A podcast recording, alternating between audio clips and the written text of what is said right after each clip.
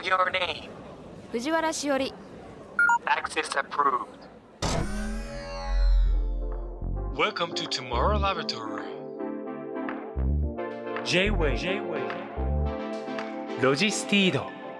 トモラボ J-WEB ロジスティードトゥモローラボラトリー略してトモラボ明るい明日のヒントを研究するラボのチーフ藤原しおりですトモラボは毎回テーマを決めて社会問題をできるだけ噛み砕いて研究していく番組です。ここトモラボにはいろいろなニュースや情報が届いています。その中からテーマに沿ったトピックスをピックアップして研究していきます。このポッドキャストを聞いた後皆さんの生活の中で何かヒントになれば嬉しいです。ロジスティードトモラボ。This program is brought to you by ロジスティード今回は2023年5月20日にラジオでオンエアした亀田誠二さんをお迎えして研究したイシュー日比谷野音日比谷音楽祭のディレクターズカット版です時勢などの表現はオンエア当時のままお届けしますのでご了承くださいはい、亀田誠二です。よろしくお願いします。亀田誠治アメリカニューヨーク出身の音楽プロデューサーベーシスト。これまでに椎名林檎スピッツ GLAY JUJUアイナ・ジ・エンド FANTASTICS from EXILE TRIBEをはじめ数多くのアーティストのプロデュースアレンジを手掛け2004年には東京事変を結成した。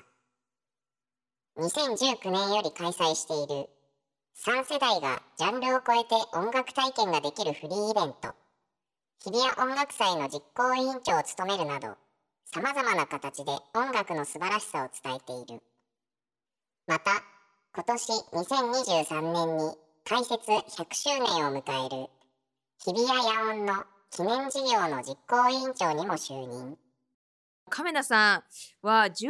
月24日去年の12月24日以来のご登場です。はい。はい、あの時は暖かいということを研究したんですけれども、はい、暖かいとかはい、研究ね、うん、しながら僕はお風呂の話しか多分してないと思う いやいやいやもう風呂風呂。入れ入れ風呂。入れ風呂。いやでもあれからやっぱりなんかお風呂に入ろうっていう人増えたじゃないですかこのリセット感覚で。あそれは嬉しいですね、っていうかね僕自身が、はい。あのお風呂に対するコメントとか、はい、なんかお風呂周りの仕事が増えましたなんか。え音楽ちゃうんかいみたいな。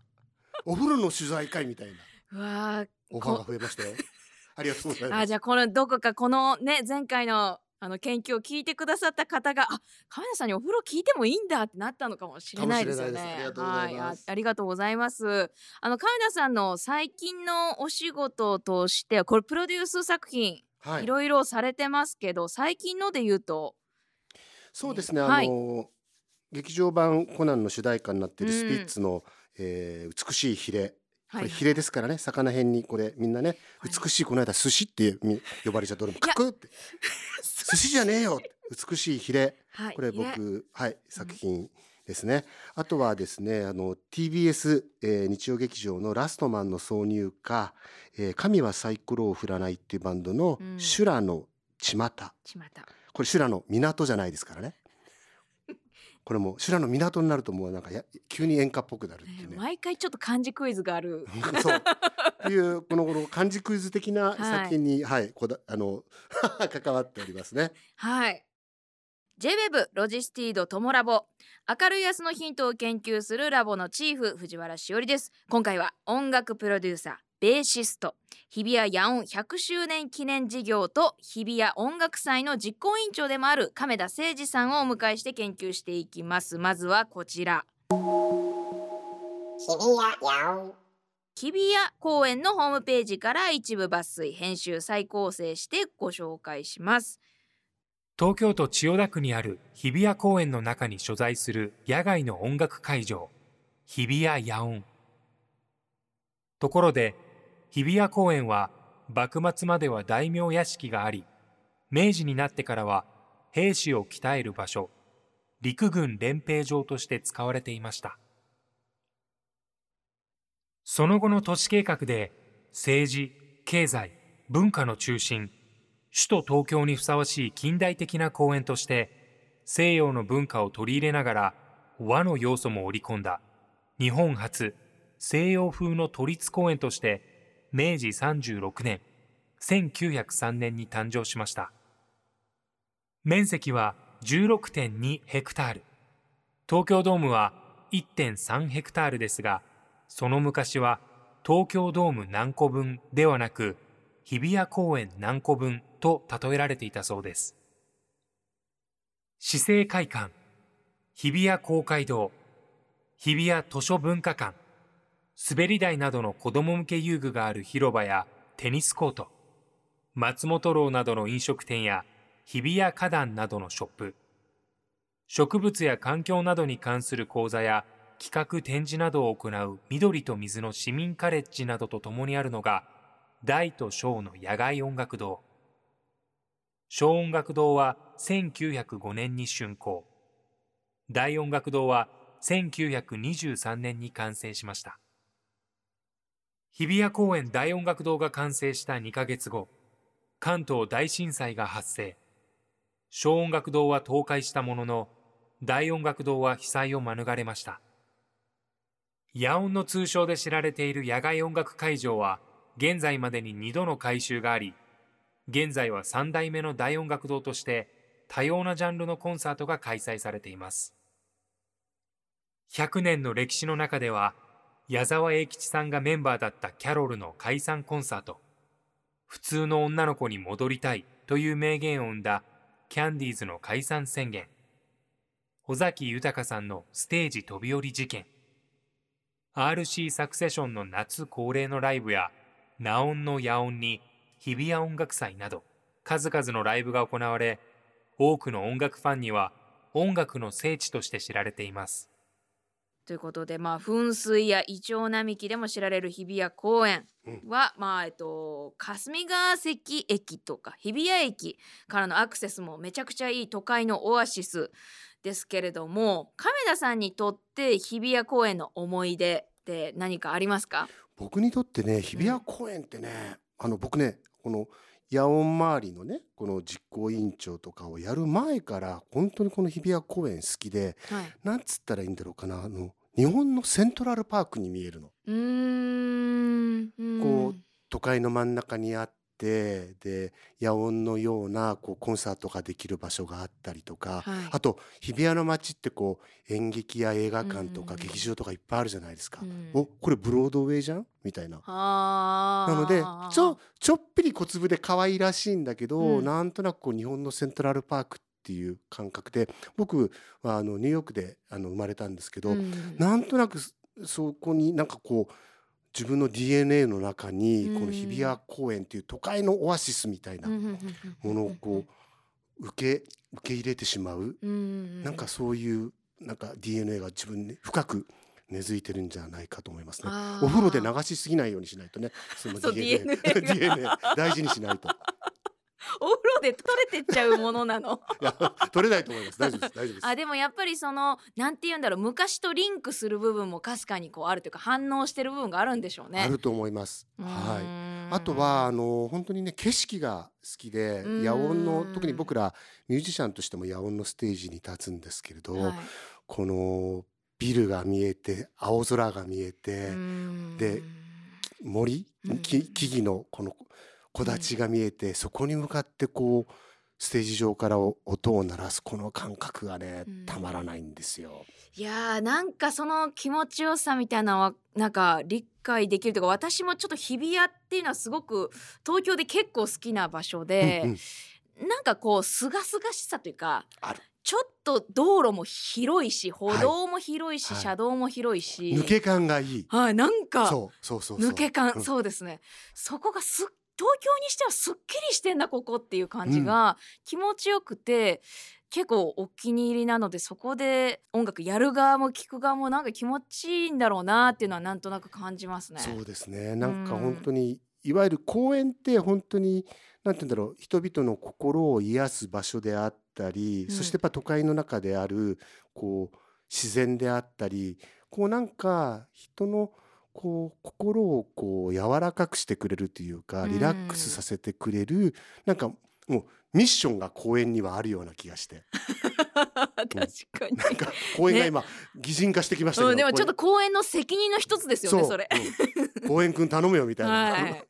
でそういう中で音楽があったりとか、こうさまざまなこうひ人とのね出会いがあったりみたいな、なんか本当に人間のがこう豊かにこう暮らしていく中で書くことのできないこうスペースというか、うん。場所なんじゃないのかなって思うんですようね。ん。そんなまあ日比谷公園にあるこう野音、はい。日比谷野外音楽堂。正式名称は日比谷公園大音楽堂と日比谷公園小音楽堂です、はい。え今回は特に大音楽堂の方にフォーカスしてあのお話ししていきたいんですけれども亀田さんのその初めての野音体験っていうのは観客としての野音体験っていうのはいつだったんですか？それいいことを聞いてくれたんですけれど あの観客としての野音の体験以前に、はい。例えばなんとなくね自分の子供の頃にキャンディーズが普通の女の子になりたいって言って解散宣言をしたとかなんかキャロルっていうバンドがうん。なんか車燃やしてこう炎上しちゃったとかで「野音」って書いてあるんですよ。う。んこの場所えでな何？みたいな。こう 子供ながらにこう、うん何かが起きる場所。野音は。野音。うん、日比谷野音って全部書いてあるわけ。あ。怖い。で大人になっても、うん。なんか尾崎豊さんがこのうん。照明タワーから飛び降りて足骨折したとか、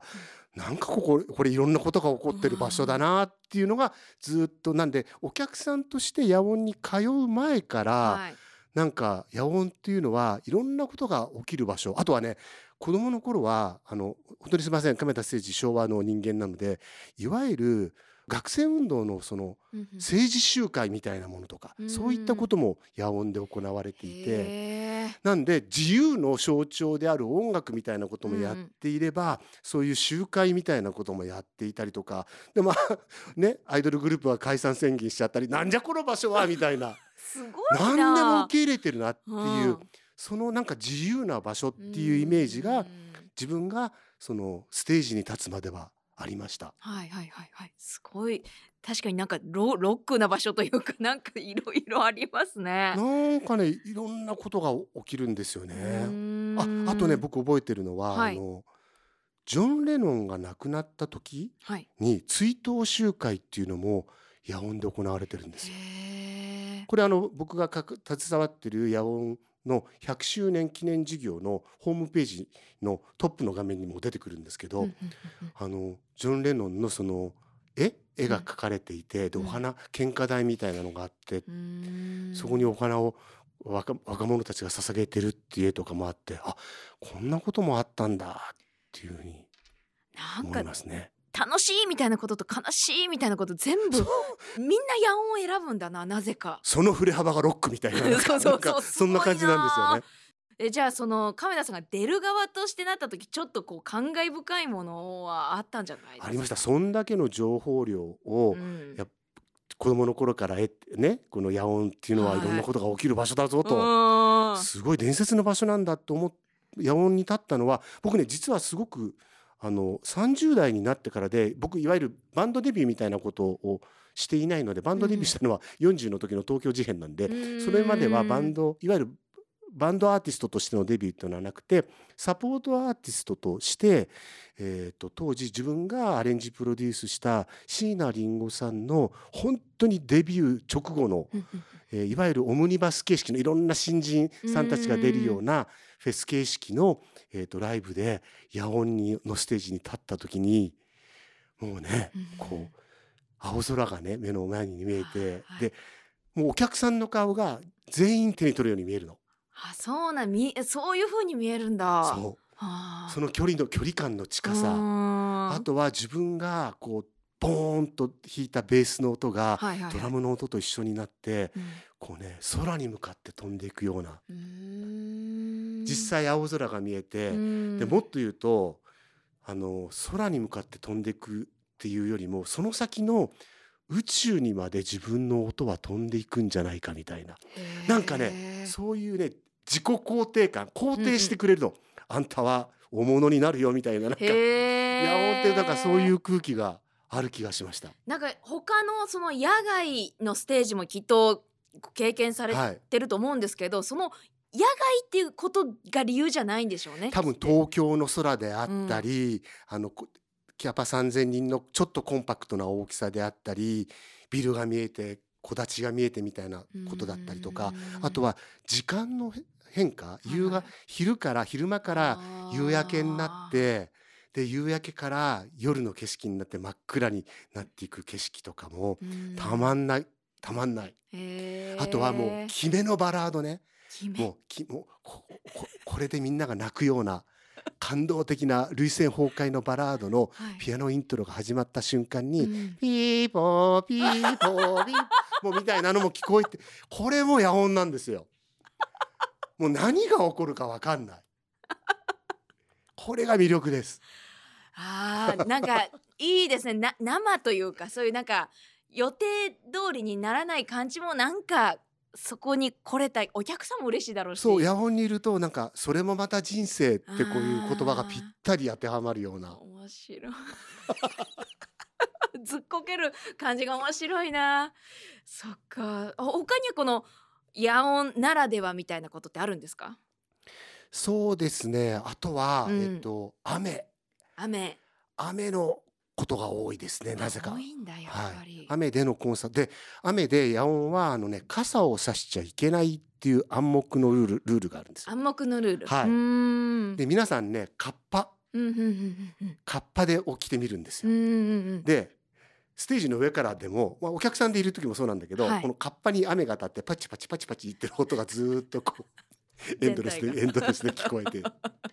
あとは、えっと、虫の鳴き声が聞こえたり鳥の鳴き声が聞こえたりっていうのもあるし本当に都会の中の自然うん。の中にある公園の中にあるコンサートホールなんだなっていうふうに思いますね。あのそしてヤオンは今年7月に100周年ということで亀田さんは日比谷ヤオン100周年記念事業の実行委員長に就任。はい。オープニングセレモニーが4月15日に行われたということで、はい。この日比谷ヤオン100周年記念事業というのはどんなことをされるんですか、まあ、この100年の歴史を、うん。えー未来につなげていく100年の今までの歴史に感謝しつつさっきも申し上げましたけどいろんなことが起きていろんなことを受け入れてくれた ヤオンヤオンさんお疲れよと、ね、ヤオンくんありがとうってなんか、はい。ヤオンが今だんだん人になってきてますけど ヤオンありがとうっていう気持ちと,、うん。えー、とこれから先のまた100周もう次の100年のヤオンっていうものをこう自分たちとしてはこうイメージしながら、過去と現在と未来をつなぐ100周年記念事業ということで、もう今までにもう野音にもう何十回も出演してくださっていたもうレジェンドアーティストからこれから野音のお本当にホームグラウンドにして羽ばたいていくような若手アーティストを集めたりとか、そういったもうさまざまなうん。そのコンサートを3 4 0本この100周年記念事業として行い他のコンサートもあるんですよ。うん、ですもごい。3 4 0分の記念事業コンサートも行い、うん。あとはこれねあのひ日比谷野音ってアーカイブがあんまり残ってないんですよ。うん、過去のものとかが。映像とか自由すぎちゃって自由すぎちゃったから誰も記録取ってなくて。で、たまにそのあのキャキャンディーズの解散とかねさっき言ったようなあのキャロルのコンサートとかそういう劇的なやつは残ってるんですけど、はい。そうじゃないものの資料編纂っていうのが非常に曖昧でそのしアーカイブを今改めて編纂して集めるっていう、そのアー。カイブ作りのも、えっと、すごく力を入れてやっていますあ。なのであのも有識者の方にこう、んあの資料をいただいたりとかいろんな歴史の裏を取ったりとか、あとは資料である写真みたいなものを集めてきたりとかそういう、まあ、いある意味今こうやってこね何でも検索できる時代に、アーカイブがあるっていうことはその本質をし知るっていうことのすごくやっぱり第一歩になるので、はいそのアーカイブを整えるっていうのも今回は大きな目標の一つになってます。あじゃあ未来だけじゃなくてその過去もちゃんとこう整理してっていうことなんですね。はいでもないんだわ本当になんでこんなに撮ってないのってぐらい。でもねすごくきれうん綺麗なこと言うとみんなの記憶の中には残ってるみたいな。みんな困まあった時記憶に残って記録に残らなくて記憶に残ってるってこれねプロ野球選手のね名台詞ですけど本当になくなかなかなくてですねこの半年間かけて本当に今総力を挙げてあアーカイブを集めているところですね。それも野音のあれなのかな力なのかな？カメラを回す気にならないような、な偶発的に何かが起きたりとうんか。そうだ、うん。っていうことなんだと思うんですね。まあそこも愛おしいという。日比谷音楽祭ここからは亀田さんが実行委員長を務める今年2023年は6月3日と4日に開催される日比谷音楽祭についてお話ししていきます。はいはい、あのまず日比谷音楽祭っていうのは2019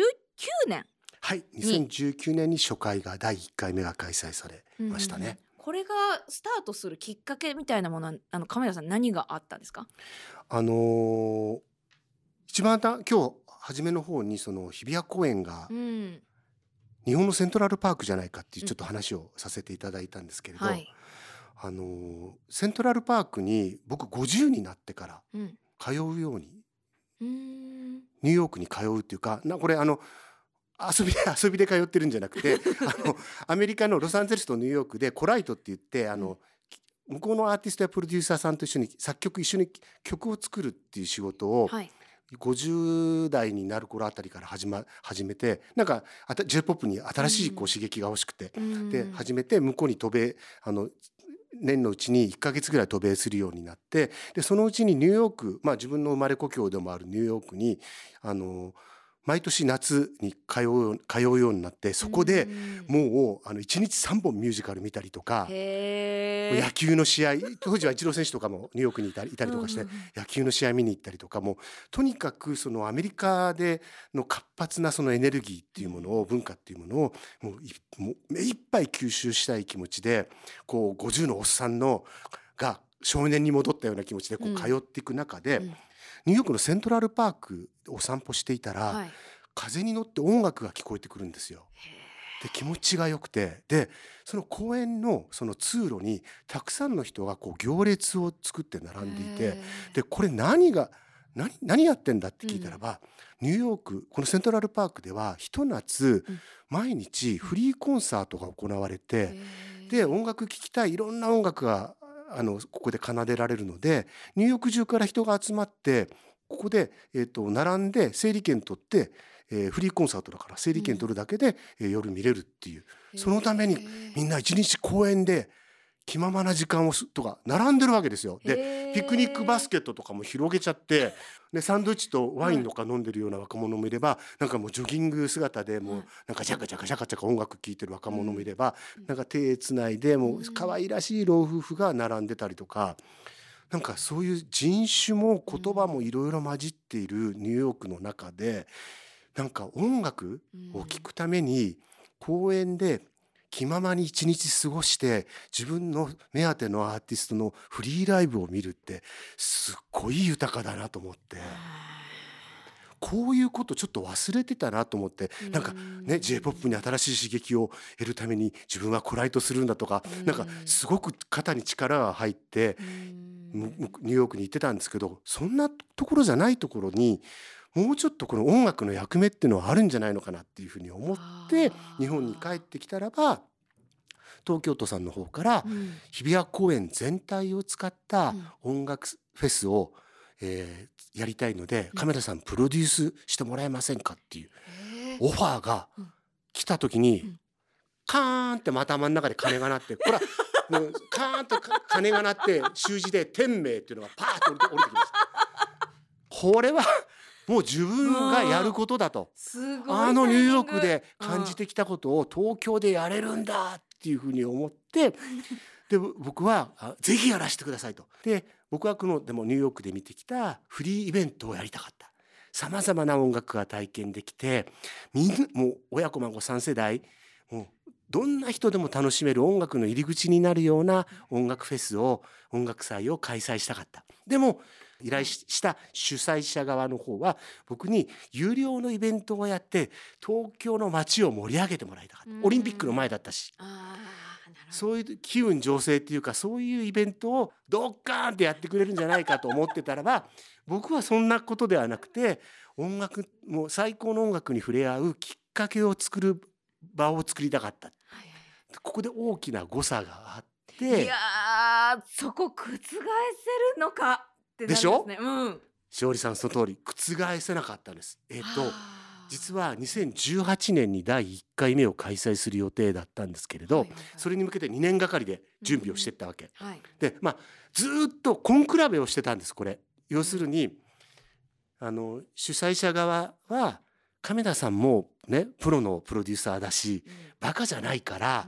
ねこれはどっかでこれは有料に切り替えるかもしくは半分有料半分無料みたいな亀田さんなりのこう次のビジョンを提案してくるだろうと思ったら、うん。僕が「いやいやだってニューヨークやロンドンではできてるから、うん。僕らでもできますよ」ってずーっと僕はもう全く揺るがずうん。ブレずにこのフリーフリーの音楽祭ををやりたいっていうことを貫いていてうん。でやっぱり最後までこのボタンの掛け違いは埋まらず最後の最後で降りるってことになってあでカメラさんこれもう自分で無料のフェスにするためには無料のフェスって言っても運営にはギャラもしお支払いしてますしボランティアではないのでうん。あの資金がいるわけですよ。資金集めのそのスポンサー集めを亀田さんが今自分の言葉で喋ってるよように自分からした方がいいっていうふうにアドバイスを受けてあ確かにそうだなと。で僕大学卒業ししたそのままミュージシャンになっちゃったのでうん。就職活動とかしたことないんですよ。うん。だからリクルートマナーとかも知らないし、そのスーツすらもあのかいわゆる冠婚葬祭とかおおしゃれなやつは持ってるけど、はい。い、わゆるリクルートスーツみたいなこうビジネスで使うスーツも持ってなくてもススーツ3着うん。まず3着新調しました。ああそこもう揃えたんですね。揃えて。うん。でもうびっしりアポを取ってき企業さんとアポを取ってうん。先輩や自分の仲間をこうすたたどっていくとどんどんどんどん大きな企業さんから「あうちもね SDGs とかって言われたりとか CSR とか言われてだけど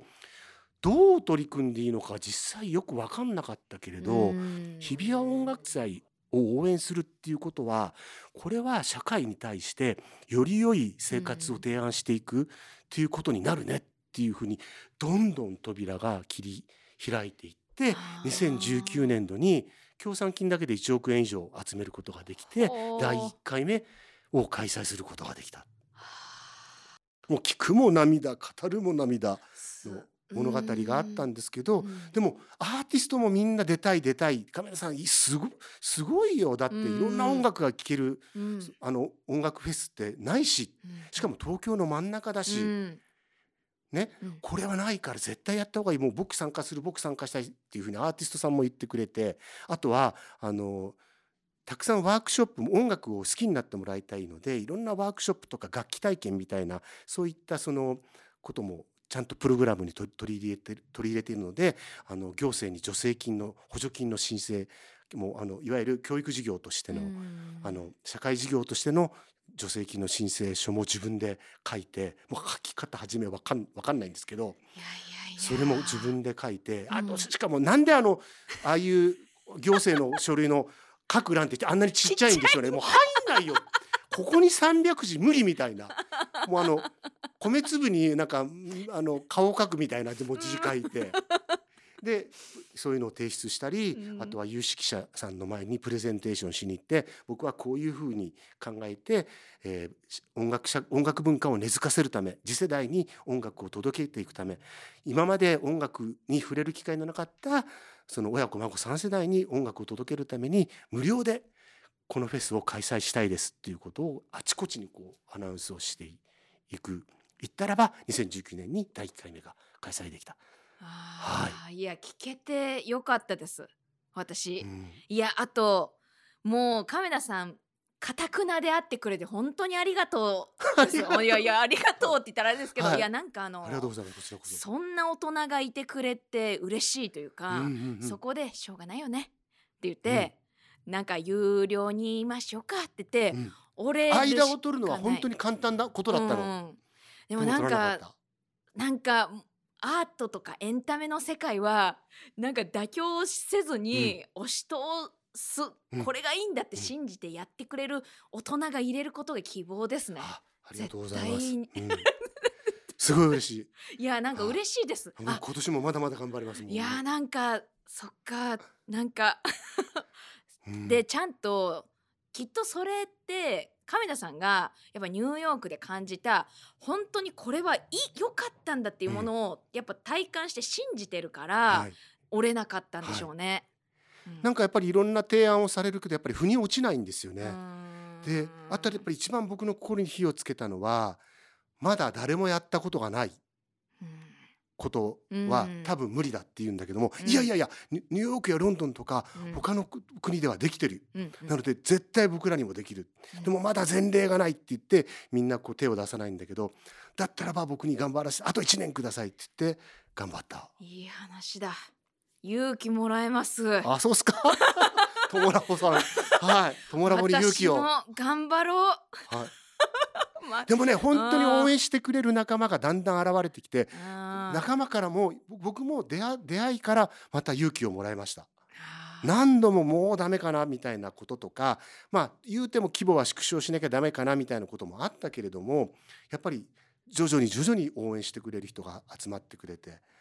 こうやってこう日比谷音楽祭が成長していった感じですねっぱ仲間も集まってくるんだなあ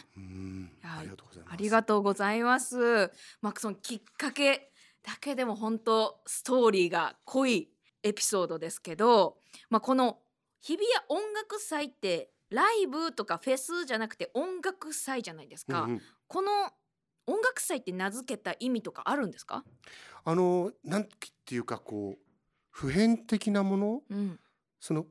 例えば野音100周年とかじゃないですけどはい。僕はこの日比谷音楽祭が100年200年後にもこう継続して存在しているイメージを考えた時に、うんなんか特別なこう洒落た名前とか、うんそういったものはアイコンは必要ないと思って、う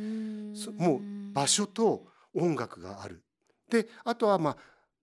フェスと言わずにさ音楽祭にしたのは何て言ったらいいのかなこの祝祭的なイメージですかね。祝い祭り祭り事だとこれは、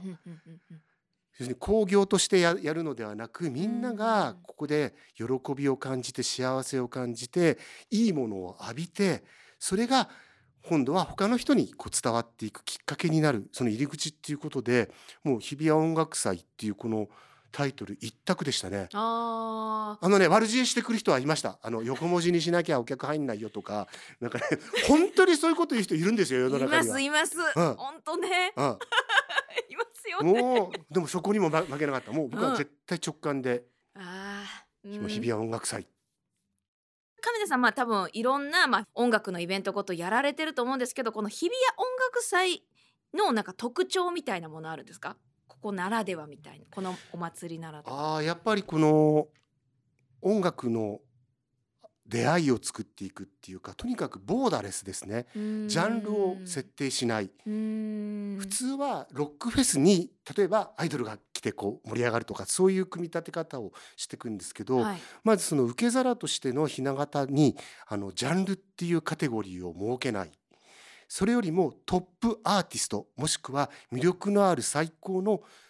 腕とうん。実力とスキルとハートのあるああるアーティストからうん。音楽を伝えていくという、そういうふうにどれだけ純度の高い思いやうん。文化が届けられるかそれを届けることのできるアーティストを東京の都会の真ん中に集めてうん。無料でやれば絶対に届いていくっていう確信が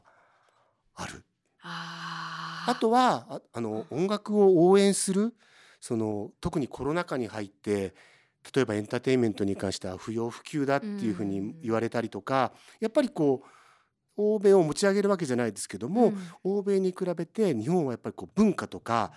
アーティストとかこう文化芸術に関しての認識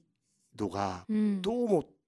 高くない。優先順位が後に来るっていうのがどうしても気になっていて、うん。そういう中で実は一番大事なのは文化や芸術というものが人の心の気づきになっていたり健康なその精神をは育むための心の種になっていたりあとはやっぱりとコロナ禍で僕はすごく感じたんですけれどもソーシャルディスタンスとかねいう言葉がう生まれて、ね、ありましたけども、はい。僕がもっと気になってたのは、うん。なんか SNS で心のない言葉が飛び交っていたりとか、うん。どっかとどっかがの国国同士が仲が悪くなったりとかマインドディスタンスの方が問題じゃないのかなと思っていて、で音楽やその文化っていうものは人の心のその距離感っていうものをスッとこう波動や粒子のようにはいにそこに入り込んでいって、うん。つないでいったり共感したり埋めていくことができるっていうなのでメッセージ性っていうよりもその音楽やアートそのものの存在っていうが人の心に及ぼしてくれるその癒しであったりとかパワーであったりとかエナジーであったりっていうものを大事にしたくてそれを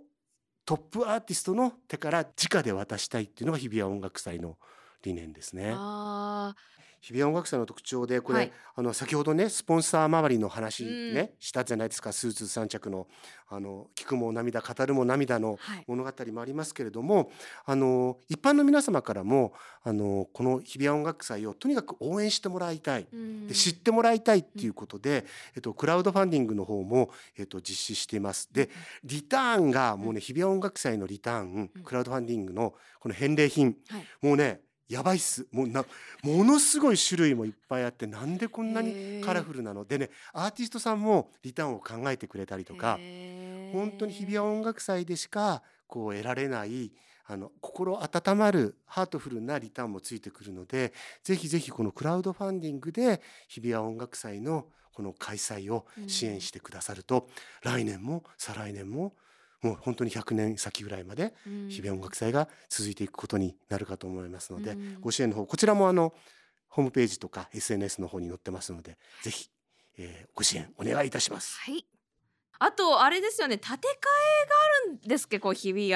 はい、来年以降のどこかで今、はい。の日比谷野音が、えっと、3代目で三代目なの50年以上使われているんですけれども、はい。えっと、今年100周年を迎えてで日比谷公園が今年120周年なんですすね。ごいな。で日比谷公園の120周年と日比谷野音の100周年を、まあ、一緒にこうなんて言うんでしょう皆既日食じゃないけどこうね、うん。すすごいこうき偶然の奇跡が重なってるっていうことでお祝いして、うん。で日比谷公園は、えー、間もなく今年から、えー、と改修工事に入ってきます。あもう早速。こ公園が入っていって、うん。野音がちょっとそその後遅れてどの時期かはまだ明快明確ではないんですけども、4代目の野音に向けて建て替えが進んでいってで、まあ、僕がやっぱりお願いしているのは今の野音の良さを残してくれと。うね、もうあの下手するとあの屋根つけちゃえばみたいな意見とか平気で出てきますから「おいおいちょっと待って。屋根ついたら野音じゃないだろ」うみたいな。でもほんほんとほっとくと危ないので。見とかないとですねその会議は。もうなんであの、うん。僕からもあのいわゆるアーティストやいわゆるコンサートを主催するプロモーターの方々とかあとはそのコンサートを制作する人たちからもアンケートを取って今の野音の不便なところここは改善してほしいうん。みたいなところをちゃんと記してここは残してほしいとか、うん。そういった部分もちゃんとあのその書類書類にして提出して、まあ、あとは祈るばかりというか本当に。か。じゃあじゃあまあ今の日比谷野音今の状態の3代目の日比谷野音が見えるのももう今今年かもしかしたら来年。ちょっとそこはなんとか。でもじゃあちゃんと古いやっぱ見日比谷公園全体を使った日比谷音楽祭をうん。見れるのは、えっと、今年が最後でしばらくここからあとはあの公園の工事が始まってきます。全部があの全部を一度に工事するわけじゃなくて部分部分で工事が始まってくる。のであーなるほど。10年がかりだそうです。じゃあもう今全体が自由に使えるぞっていうのはとりあえず今年だから。園さこの自慢の日比谷公園の緑と空気とこのピースフルなのを味わえるのは今年が最後です。そっか。なので皆さん来てください本当に。そうですね。じゃあ今年はまたそういう意味では特別な特別なはい。音楽祭日比谷音楽祭になると思いますのでえっと興味ある見たいと思った方はえっとサイホームページですね、はい。日比谷音楽祭2023のオフィシャルホームページをご確認いただければとはい、あの野音の観覧に関し関してはですね人気アーティストがもうすごくたくさん出るので、ん。ものすごい倍率なんですよ。うんであのなのでプレイガイドさんに入っていただいて無料ですけど抽選を行っております。はいはい。であのし抽選あのだって転売とかされちゃったら大変じゃん。そうです。無料でこっちはねスーツ3着ね男亀田誠治なもう何何百社も回ってんのに最後に無料じゃなくてこれ転売で何万円になってたみたいな話にならないように、うん。最新のチケッティングをプレイガイドさんに工夫してもらいつつ日比谷音楽祭ってねそういう実験の場にもなってるんですよ。プレイガイドさんが、えっと、チケッティングについて新しいことを試すとか、イベンターさんがこういう風な仕組みを作ると、よりコンサートが楽しくなるみたいなこともどんどんどんどん実験してもらっていて、で、まあ、あの何が言いたかったかというと、えっと、プレイガイドで、えっと、チケットが取れなかった方も当日抽選のチャンスがアプリから入っていけるので、うん。あのぜひ、えっと、ギリギリまであの無料なのでなんかねこれがね人の心は釣れないよ。え無料だとうん雨とか降っちゃうと「いっか!」とか言って行かなくなっちゃうぶどまりって言うんですけどね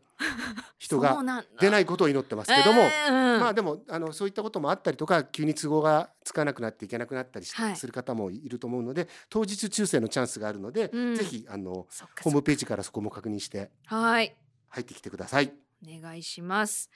であのまあ今きっとあの一番お忙しいタイミングだと思うんですけれども、およそ2週間後6月3日4日に開催される祝日比谷野音100周年日比谷音楽祭2023が、えっと、今年の正式名称。長い。こんなに長くなっちゃうんですね。でもその通りです。はい、はい、なんですけど、えっと、今回の見どころだったり、まあ、聞きどころみたいなのって亀田さんからあったりされますか？あの言うてもこのコロナ禍の3年間ではい、やっぱり僕らがこう失ってしまったもしくは制限されてしまったリアル体験ってすごい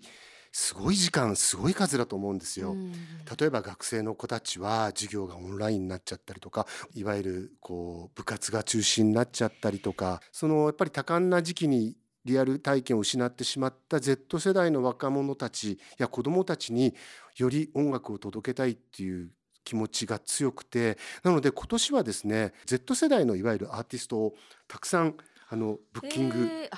しました。世代。はい。はいはいはい。それこそあの j w でも大人気のサラサちゃんとかもそうですし、うんうんうん森山戸くんとかもそうだしあ谷幸くんとかにもお声掛けしました。はい。あの SNS を僕からこっそりまずフォローして、うんで DM で「亀田誠治です」カチャカチャカチャって。送ってうん。で日比谷音楽祭の URL 貼って、うん去年一昨年こういうふうにやってて、うん。で今年はフルフルの開催ができそうですと、日比谷音楽祭に、えー谷幸くんの歌声を響かせてもらえませんかってうん。DM が来るとみんなこれ偽偽カメラしてほら来たやばいブロブロックしようかな。どうしどうしようかなみたいな。いやそう思いますよ。だ誰も信じない。直々にやってくるなんて思いませんから、うん。カチャカチャ。でもすぐ事務あの事務局からあの追撃放ってもらったマネジメントに。あまずね。うん、まずじご自身で打って。でそうやってたくさんのアーティストに僕の思いでで再生回数が多いとかそういったことで呼んでるんじゃなくて、君の歌声を聞いて君の歌詞を聞いて、うんコロナ禍で君たちの発信してきた音楽が本当に僕らの勇気になったっていうことを伝えたいんだそれをみんなも生のステージに立って伝えたいと思わないって言ってアーティストからしたら嬉しすぎるでしょ、うんそのおでみんな誘い。喜んでっつって参加してくれ。れてます。いいですね。いやだから亀田さんがニューヨークで体感したあのすなんか素敵体験を、日比谷音楽祭できっと体感できるんだろうできな。るできる。その風に乗った音楽ってやつ私も聞きたいわ。うん本当にそれだけで優しい気持ちになりますよ。はあということで今回は日比谷野音日比谷音楽祭を一緒に研究しました、えー LOGISTEED TOMOLAB フェローとして音楽プロデューサーベーシスト日比谷野音100周年記念事業と日比谷音楽祭の実行委員長でもある亀田誠治さんをお迎えしました。亀田さんありがとうございました、ありがとうございました。 LOGISTEED TOMOLAB。This program was brought to you by ロジスティード